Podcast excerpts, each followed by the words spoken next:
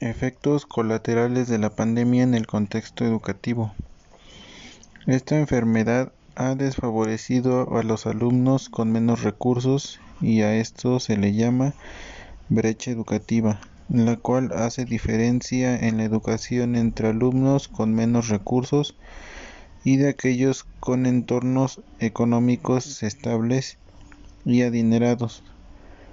Algunos alumnos no cuentan con Internet o algún dispositivo electrónico. También repercute en el ámbito de la salud mental tanto del alumno, padre y maestro, ya que genera estrés generalmente a los alumnos de bajos recursos económicos, ya que les provoca que les sea más difícil seguir sus clases y a su vez olvidan parte de su rutina.